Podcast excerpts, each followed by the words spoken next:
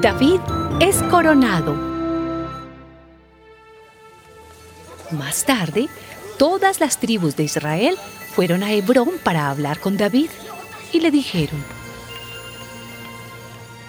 nosotros somos de tu misma sangre y en realidad, aunque Saúl era nuestro rey, tú eras el que verdaderamente dirigía a Israel en sus campañas. Además, el Señor te ha prometido que tú serás quien dirija y gobierne a Israel. De esta manera, todos los ancianos de Israel fueron y hablaron con el rey David en Hebrón. Y él hizo un pacto con ellos, poniendo al Señor por testigo. Entonces ellos consagraron a David como rey de Israel. David tenía 30 años cuando empezó a reinar y reinó 40 años.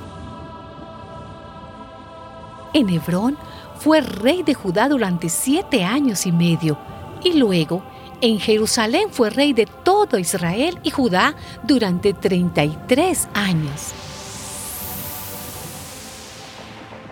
El rey David y sus hombres se dirigieron hacia Jerusalén para atacar a los jebuseos habitantes de aquella región, y los jebuseos, creyendo que David no lograría entrar en la ciudad, le dijeron, Tú no podrás entrar aquí, pues se bastan los ciegos y los inválidos para no dejarte entrar. Sin embargo, David capturó la fortaleza de Sión, ahora conocida como la ciudad de David. David había dicho en aquella ocasión, todo el que ataque a los jebuseos, que entre por el canal del agua y mate a los ciegos y a los inválidos, a los cuales aborrezco con toda mi alma.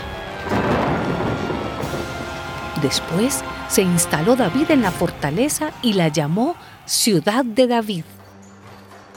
Y le construyó murallas alrededor, desde el terraplén hasta el palacio.